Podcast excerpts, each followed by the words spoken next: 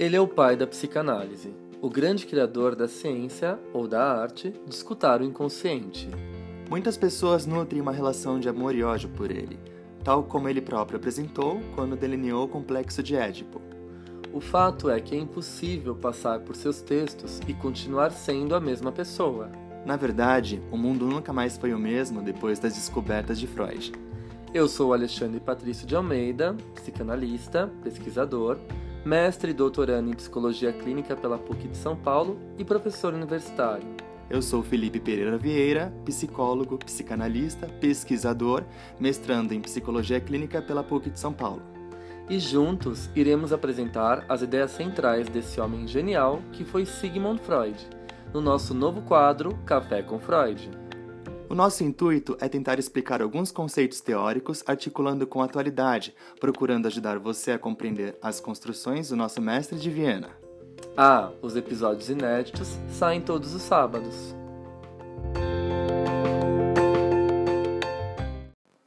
Fala pessoal, tudo bem? Sejam bem-vindos a mais um Café com Freud. E no episódio de hoje nós vamos falar sobre a transferência. Não, não é um PIX. Não, não é um DOC e muito menos uma TED. É uma transferência psíquica, não é mesmo, Felipe? O que, que é isso? Não tô entendendo. Quando a gente fala de transferência, as pessoas já pensam: nossa, será que eu vou receber um dinheiro na minha conta bancária? É, não. Exatamente, só colocar uma cadeirinha ali na frente do caixa eletrônico e ficar esperando, né? Espera a transferência cair, não é mesmo? Exatamente.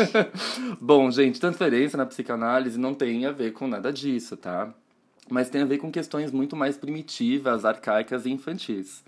E é claro que esse episódio é uma continuação do episódio anterior que a gente fala sobre a sexualidade infantil. O Freud começa a tecer as suas primeiras considerações sobre a transferência justamente no mesmo ano que ele publica os três ensaios sobre a teoria da sexualidade, 1905. Ele também publica uh, o caso Dora, o famoso caso Dora. E é através do caso Dora que ele chega ao conceito de transferência. Como que acontece isso? Como que ele alcança, na verdade, essa, esse conceito, né? Ele descobre essa transferência? Bom, na verdade, é, eu percebo que assim, o Freud, como um cientista e investigador, ele faz da tragédia, ele consegue tirar assim frutos da tragédia, né? O caso Dora, na verdade, gente, aqui a gente não pode passar pano pro Freud, é considerado um dos grandes fracassos terapêuticos do Freud, junto ao lado, junto ao lado do Homem dos Lobos, né, que também foi um fracasso total e a gente vai falar disso em breve. é, mas ele, através da genialidade dele, ele consegue pegar esse fracasso e construir uma teoria.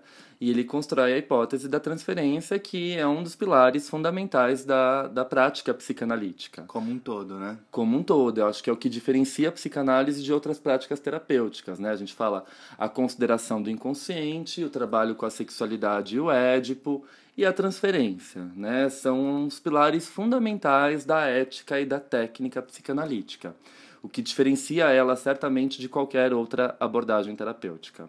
Maravilha. Bom, mas como que acontece isso, né, Fih? Você perguntou e eu acho que faz todo sentido a gente começar pelo começo, sem ser redundante. Uhum. Bom, o relato da cura psicanalítica de Dora tem um interesse particular, porque nele Freud descreve a descoberta da transferência, como eu falei para vocês. Quando Dora começou sua cura, Freud pensou ter encontrado nessa paciente a confirmação de suas hipóteses sobre a sexualidade infantil, né, dos fenômenos histéricos uh, atrelados a, a questões da sexualidade infantil, impulsos reprimidos, questões ali uh, anais, uh, orais e até mesmo problemas relacionados à fase fálica e posteriormente ao complexo edipiano. Vamos lembrar que Freud ainda não tinha definido tão precisamente o Édipo, tá? Uhum. Uh, bom, e aí uh, ele começa a, a, relacionar essa sexualidade infantil à representação dos sonhos, à queixa sintomática, uh, enfim. E a causa central é quando a Dora traz um choque quando ele. ele assistiu impotente ao abandono prematuro de Dora, essa é a verdade, né?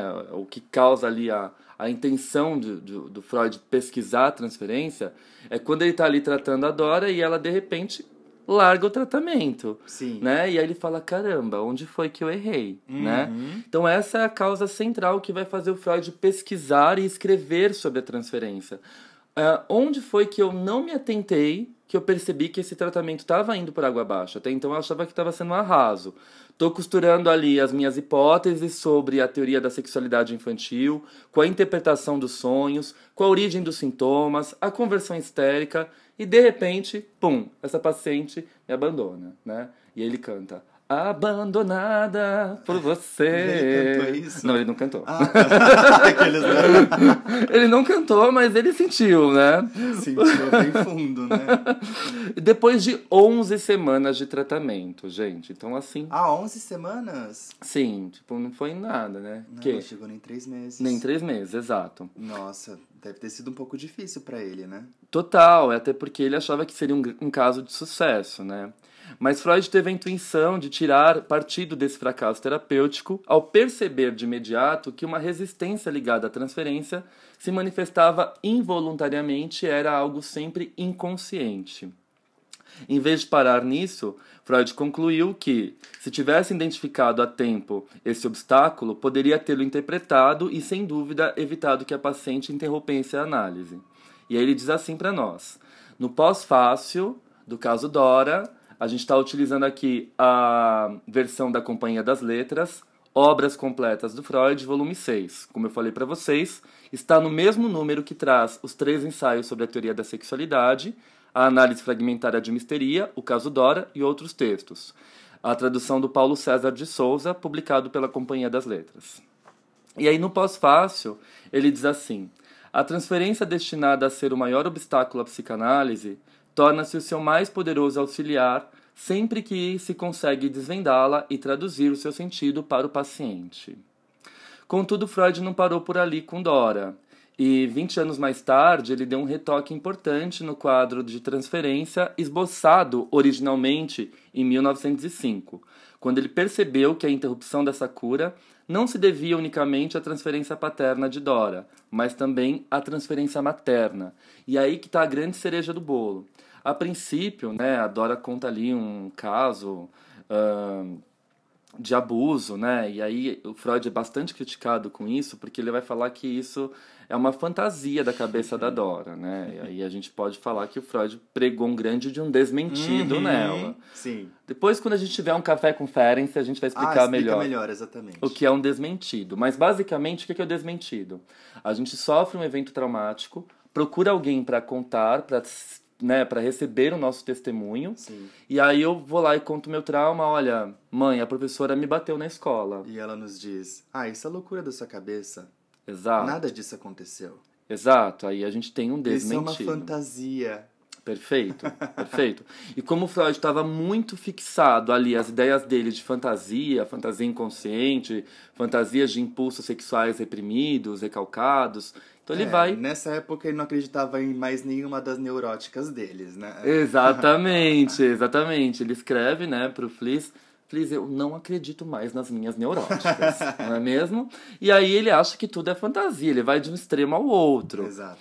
Vamos lembrar que, ah, apesar disso, Freud retoma a teoria do trauma em 1920, em Além do Princípio do Prazer, quando ele vai falar sobre a pulsão de morte. Ou seja, 15 anos depois disso, né? Isso, e a gente vai ter um capítulo especial sobre a pulsão de morte, Ah, obviamente. importantíssimo, sim. tá?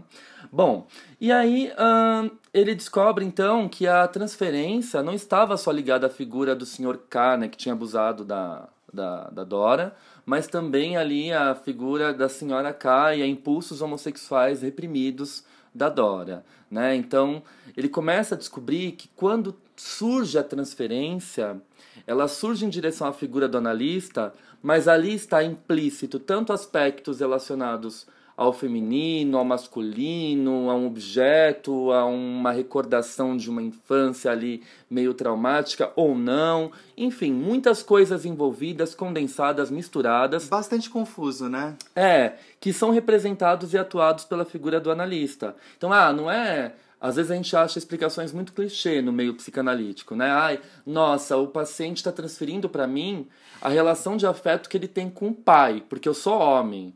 Não tem nada a ver. Ele pode transferir para você a relação que ele tem com a avó dele, que ele tem com a mãe dele, com a tia dele, independente de você ser homem e mulher, né? Na transferência tá tudo junto e misturado e não tem uma definição prévia, algo prévio a ser definido. Né? É, é, é o mesmo processo que acontece ali com os sonhos. Uma bagunça inconsciente, uma mistura, um milkshake, uhum. bate-bate ali, pum o que, que é isso? Temos um sonho. Temos um sonho, temos uma transferência, temos fenômenos psíquicos inconscientes. Perfeito.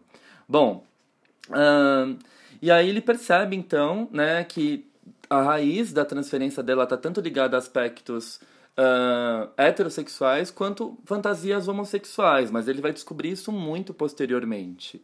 E quando ele escreve as notas de rodapé do caso, o pós-fácil do caso, e vai complementando esse texto. Se Freud realmente descobriu a transferência em 1905 com Dora, o desenvolvimento dessa ideia se estendeu por várias décadas ao longo de sua obra. Vamos lembrar que sobre conta-transferência o Freud vai falar pouquíssimas vezes. Uh, ele menciona isso ao longo de seus 24 volumes, três ou quatro vezes, se eu não me engano. Acho que são três vezes que ele usa a palavra conta-transferência propriamente dita. Tá? Então era um termo que o Freud não gostava muito. Ele, assim, ele falava que sempre tinha uma transferência tanto por parte do paciente quanto por parte do analista. Tá? Uhum. Uh, depois outros autores vão trabalhar com a conta-transferência, como por exemplo a Paula Hyman, o Winnicott. Uh, e aqui tem um episódio do nosso podcast chamado A Conta-Transferência para vários autores. Depois vocês busquem aí.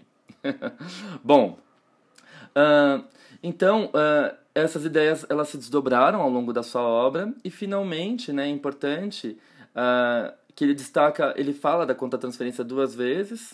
Uh, foi um objeto de relevantes trabalhos de psicanalistas pós-freudianos, embora a conta-transferência não tenha sido desenvolvida tanto pelo Freud, né? E sim pelos pós-freudianos, como a gente mencionou agora há pouco. Bom, uh, agora vamos falar um pouquinho dessa definição que ele vai dar de transferência no pós-fácil do caso Dora, tá certo? Combinado.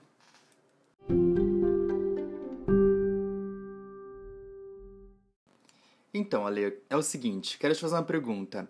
Quando foi que Freud encontrou a primeira definição para defender essa tese de transferência? Tá, então como eu falei para vocês no bloco anterior, é, isso acontece justamente no pós-fácil do caso Dora, né? análise fragmentária de misteria.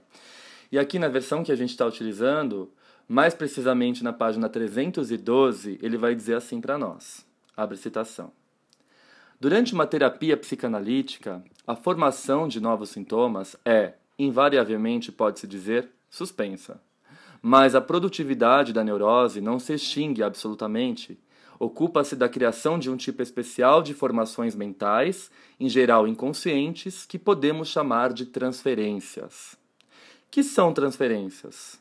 São novas edições, reproduções dos impulsos e fantasias que são despertados e tornados conscientes à medida que a análise avança, com a substituição, característica da espécie, de uma pessoa anterior pela pessoa do médico. Colocando de outra forma, toda uma série de vivências psíquicas anteriores é reativada, mas não como algo passado, e sim na relação atual com o médico. Há transferências que em nada se distinguem do seu modelo no conteúdo, salvo na substituição. São, portanto, prosseguindo na metáfora, simples reimpressões, novas tiragens inalteradas. Outras são feitas de modo mais engenhoso, sofrem uma atenuação do conteúdo, uma sublimação, como eu digo, e podem se tornar conscientes e apoiando em alguma medida, em alguma peculiaridade real, habilmente utilizada da pessoa ou da situação do médico.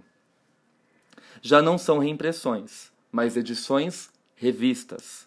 Aquela bagunça toda que a gente falou no bloco anterior, né? Então, Uh, não é só um afeto muito bem definido, de ódio, de amor, de consideração pela figura do analista, mas tudo isso junto e misturado aos uh, estados né, confusos daqueles sentimentos, daquela ambivalência infantil, que são reeditados uh, através da figura do analista. Tá?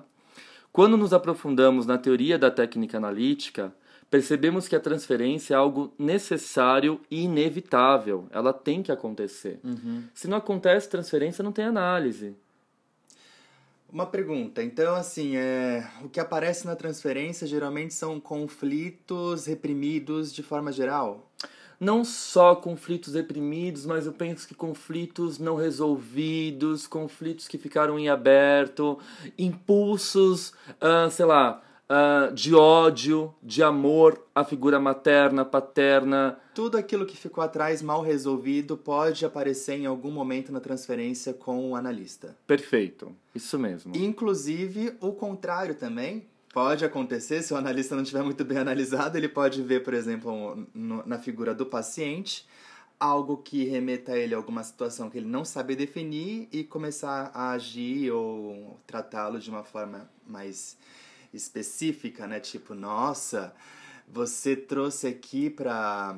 Você veio vestida exatamente como a minha filha se vestia. Nossa, perfeito, Fi. É exatamente isso. Tenho uma amiga que uma vez contou uma- um caso pra mim, né? Eu adoro compartilhar casos com vocês. Ah, ela estava fazendo análise com uma analista muito querida, m- é, muito delicada, mas essa analista estava passando por um momento que a filha dela foi morar fora do estado, enfim. E aí ela estava naquele momento, né, de síndrome do ninho vazio, com saudade da filha. E aí ela tinha um afeto muito grande por essa minha amiga que era paciente dela.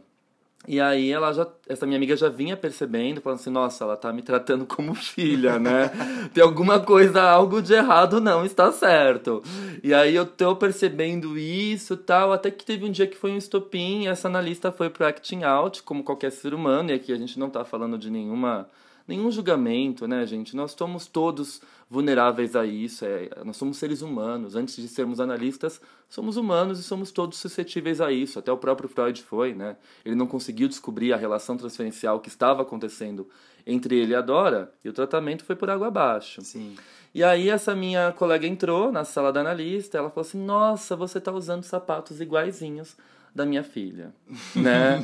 e aí ela falou assim: "Ah, isso foi o estopim pra mim, né, Ale? Eu tô procurando uma análise, eu já tava ali dois, três anos, eu percebi que a análise já não tava caminhando mais, já tava é, acontecendo um um sentimento de afeto, de cuidado. Ela estava me colocando realmente no lugar da filha inconscientemente, né? E eu descobri isso através da minha supervisão, conversando com outros colegas psicanalistas, porque é um ponto cego mesmo, né? É, vale ressaltar, você colocou inconscientemente. Transferência é sempre inconsciente. Sempre O inconsciente. que vem ali é, no, no gesto, nas palavras, no- naquilo que o analisando diz e tudo mais, é sempre algo inconsciente. Perfeito, perfeito. Né? Na verdade, por detrás das palavras, né? Poderíamos dizer. Em contrapartida também, como a gente está falando, né, Fi?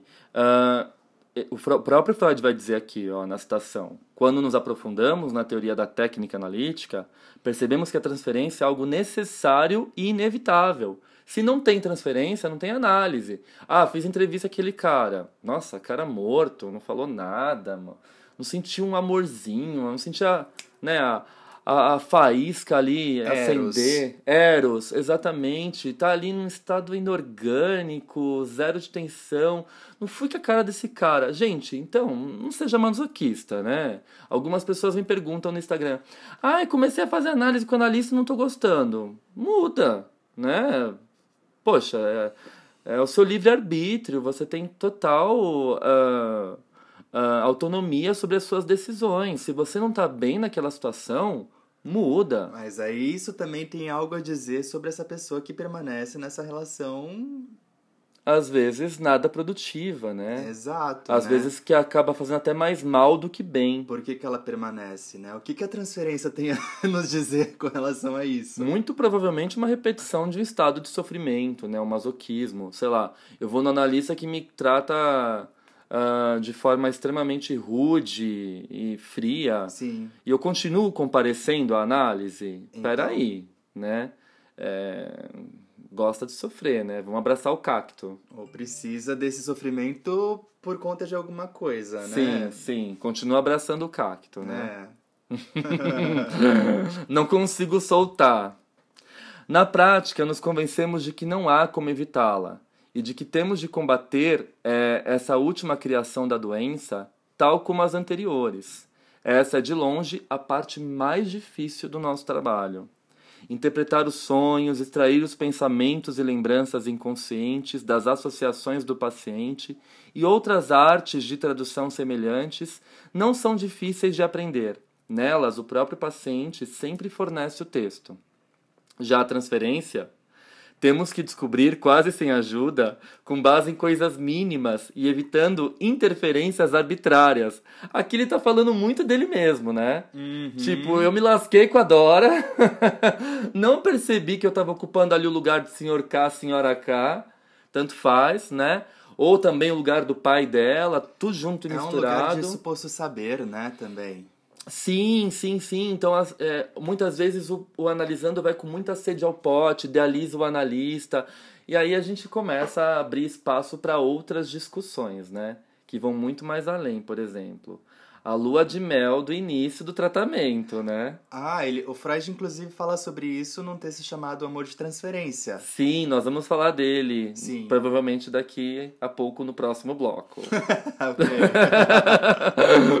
então, ela essa, essa transferência ela é inevitável, ela é necessária para o tratamento psicanalítico, mas também às vezes ela pode atrapalhar muito, assim como ela pode ajudar, se o analista for perspicaz e pegar o, o, né, os sinaizinhos que estão sendo jogados ali, lançados pelo analisando, e também que são sentidos pelo analista.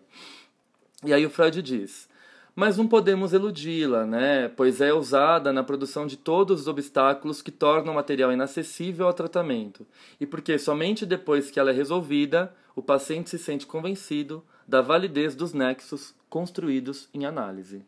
Então, um dos passos, uma das medidas centrais de um processo psicanalítico hum. é resolver a questão transferencial, né?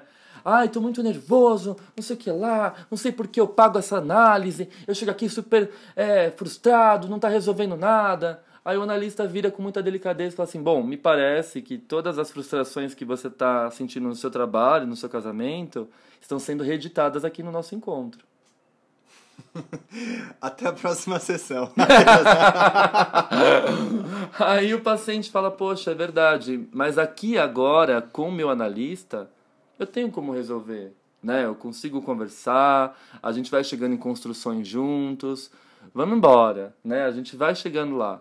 É... Mas, se enquanto isso está acontecendo de forma inconsciente no trabalho, no casamento, são pontos cegos que vão atrapalhando a minha relação com os outros e também comigo mesmo e me causando sofrimento. Sim. Essa é a grande sacada do tratamento psicanalítico. Eu posso viver aqui e agora com o meu analista e ele ser capaz de decifrar esses sentimentos que estão ali todos bagunçados uhum. através do nosso encontro, né? O encontro uh, uh, sustentado pela escuta, pelo gesto, pelo acolhimento, e por outras vias aí que outros analistas pós-freudianos vão trabalhar, né? Mas vamos falar então desse tal amor transferencial que o Freud fala, que você já está super ansioso aí para tratar. Sim, combinado então.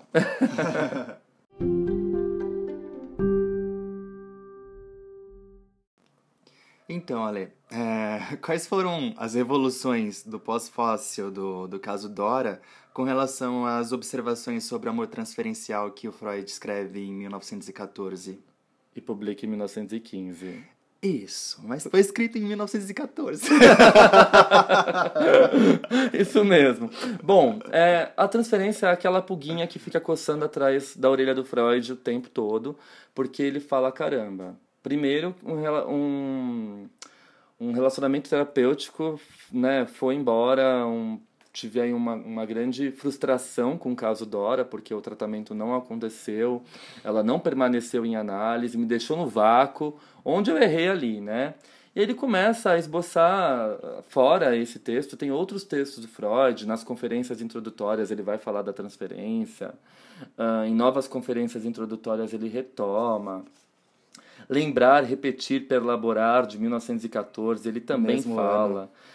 Antes disso, tem um texto dele muito famoso, de 1912, né? Esse aqui a gente vai falar, o amor de transferência a gente vai falar agora, porque trata-se do apaixonamento do paciente pelo analista, aquela lua de mel que a gente comentou no bloco anterior, que vive o analista e o analisando no começo da análise. E o analista tem que tomar muito cuidado para não se deixar levar por esse lugar de admiração, de idealização, senão a análise também vai ficar cheia de pontos cegos.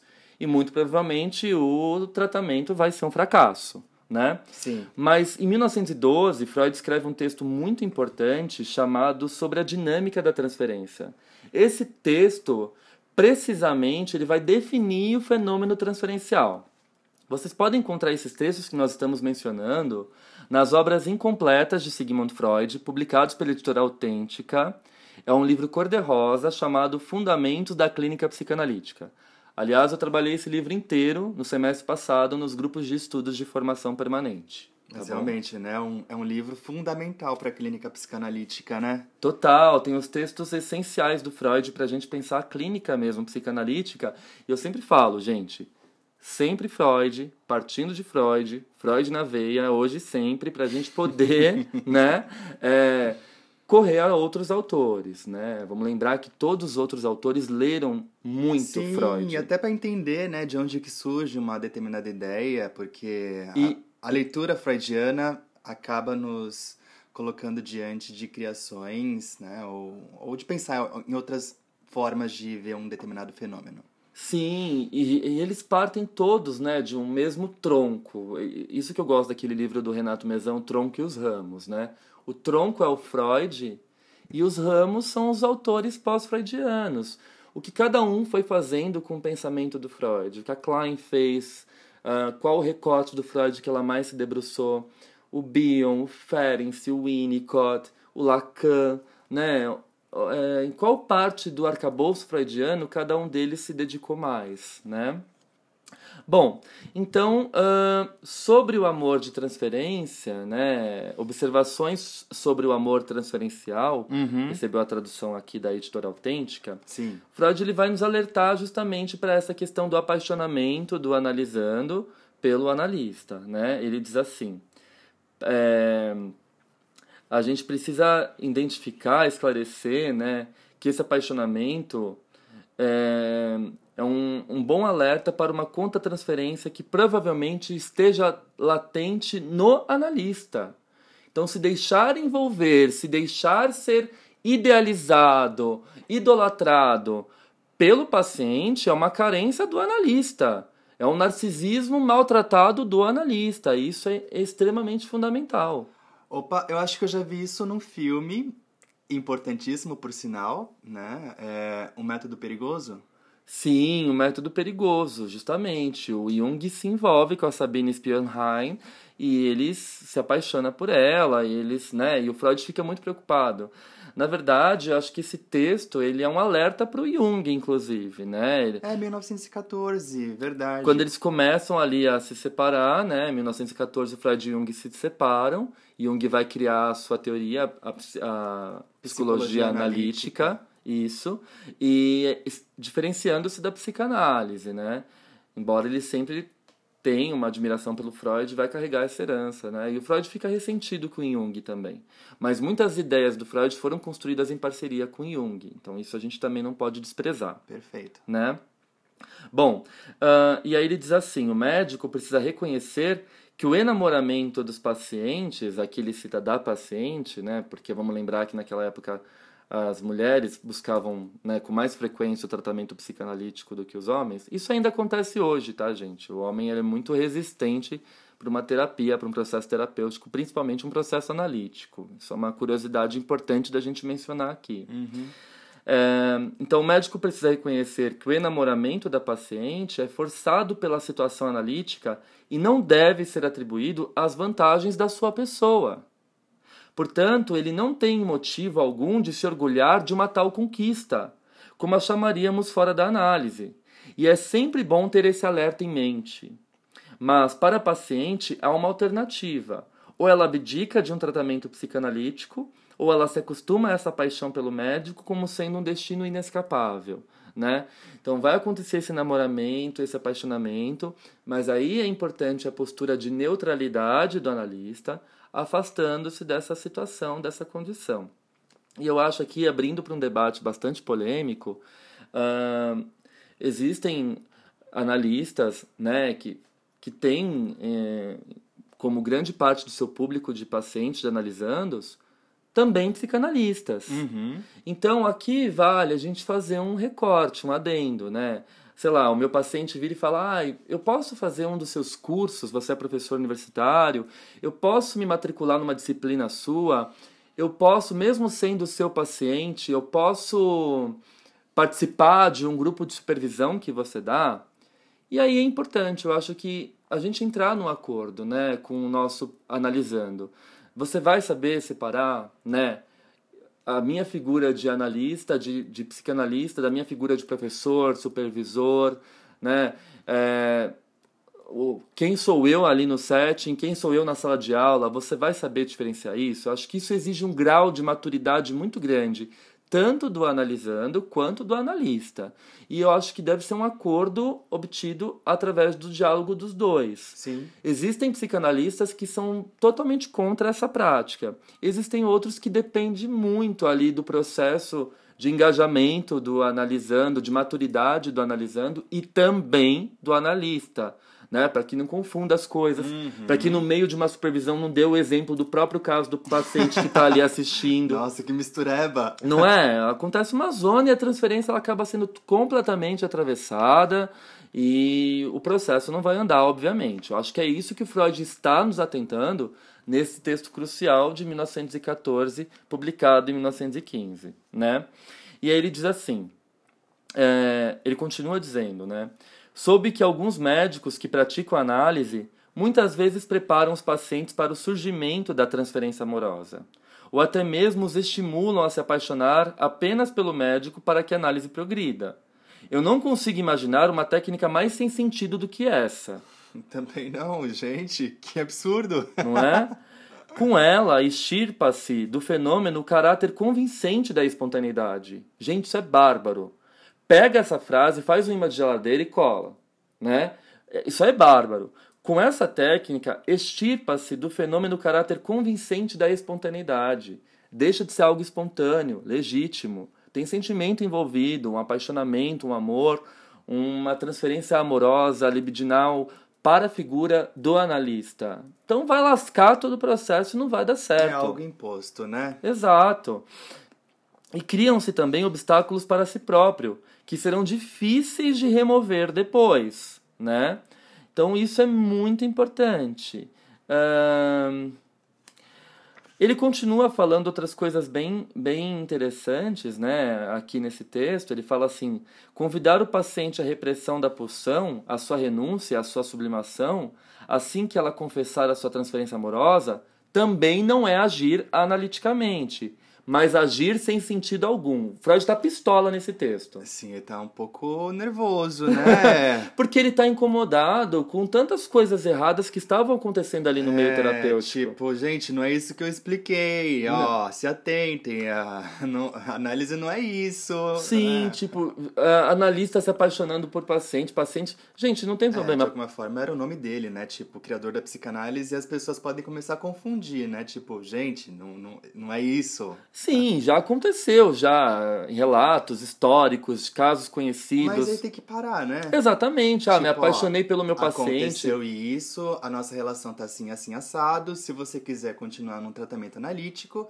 eu aconselho que você busque uma outra pessoa e a gente se resolve. Perfeito. Muito bom. Eu acho que é um é a, é a postura ética mais adequada a essa situação, né? E não, não vamos falar com um tabu sobre isso, porque ainda é um tabu também no meio psicanalítico. Muitas pessoas me perguntam: ah, e quando eu me apaixono pelo meu analista? Como resolver isso? Não é? é. Então, às vezes isso acaba sendo tratado como um tabu e as pessoas não discutem a respeito. E é importante que o Freud não tenha medo nenhum de encarar essa situação e ele fala abertamente o que deve ser feito e o que não deve ser feito quando surge essa situação bastante constrangedora, por sinal. Né? Ele diz assim: se, se a gente uh, é, faz o paciente renunciar a esse sentimento, uma, ou força uma sublimação, né? Seria como se quiséssemos habilmente invocar um espírito do submundo para que venha à superfície, para depois mandarmos ele de volta, sem ao menos lhe fazer uma pergunta. Nesse caso, teríamos apenas chamado à consciência para que ele, amedrontado, fosse novamente mandado embora. Como se sabe, fórmulas sublimes pouco podem contra as paixões. A paciente apenas sentirá rejeição e não tardará a se vingar por isso. Bárbaro, né? Como ele era genial, né? Então, assim, trate isso aqui e agora. A transferência é a reedição de fenômenos passados no presente. E é inevitável que aconteça aí diversos percalços ao longo do tratamento, ao longo do período terapêutico, né, do período de análise. Então, lide com isso de forma clara e sincera com seu paciente. Não fica dando contorno, falando para ele recalcar, né? Falando assim, forçando uma ideia na cabeça do paciente. Mas já não é mais espontâneo, já fica tudo lascado. Exatamente, perde a espontaneidade, Sim. né? É... Bom, e aí ele diz assim: sendo assim, acatar as demandas de amor por parte da paciente é tão fatal para a análise quanto a repressão delas. Isso é fundamental. O caminho do analista é outro é aquele para o qual a vida real não fornece um modelo. Evitamos desviar da transferência amorosa, afugentá-la ou estragá-la nos pacientes. Também nos abstemos ferrenhamente de toda correspondência desse amor. Mantemos a transferência amorosa, a tratamos como algo irreal, como uma situação que deva ser enfrentada no tratamento e reconduzida às suas origens inconscientes e que deve ajudar a levar a consciência da paciente os elementos mais ocultos de sua vida amorosa e com isso dominá-los. Ou seja, onde estava o isso, que venha o eu. Uhum. Uma premissa fundamental que o Freud vai defender veemente a partir da criação da segunda tópica em 1923. Então, o que ele quer dizer com isso é: não adianta ficar dando volta ao redor do rabo que nem um cachorro perdido. Uhum. Enfrente isso, trate isso, aborde essas questões, uh, tente investigar o porquê né, do paciente estar tá sentindo ódio de você, ou muito amor, ou muita admiração, ou muita idealização, e tenta trazer isso, trabalhar isso com o paciente agora no presente. Né? Eu gosto muito de um termo da Marion Minervo, que ela diz assim, que toda sessão analítica vai tratar justamente a criança no adulto.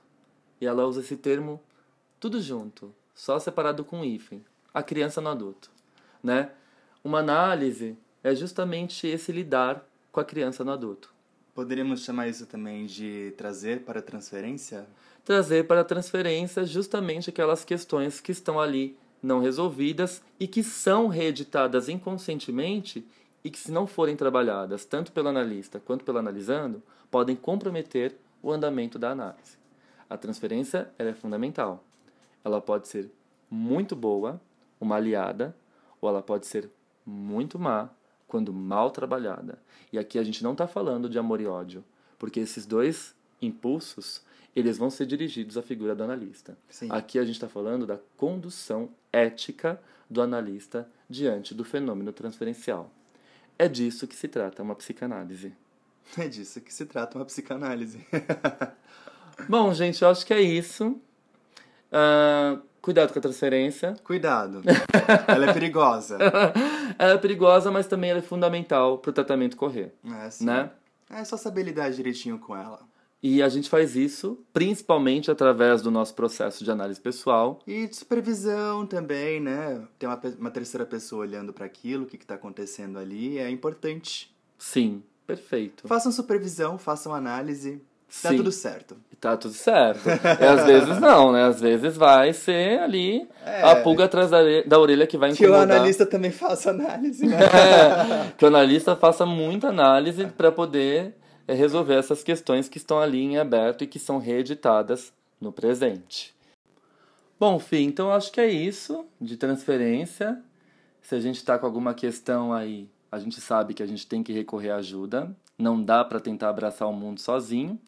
E se você se interessou por esse assunto e outros assuntos freudianos, winnicottianos, kleinianos, ferencianos, fica o convite para participar do meu grupo de estudos. Aliás, nós já estamos com três grupos esse semestre, né? E um ainda vai começar agora, segunda-feira, dia 21 de fevereiro, de 2022. Sim. Tô falando a data porque eu não sei quando vocês vão ouvir esse episódio. Pode ser que já tenha acabado daqui a alguns anos. Não é? A vida depois. Sim.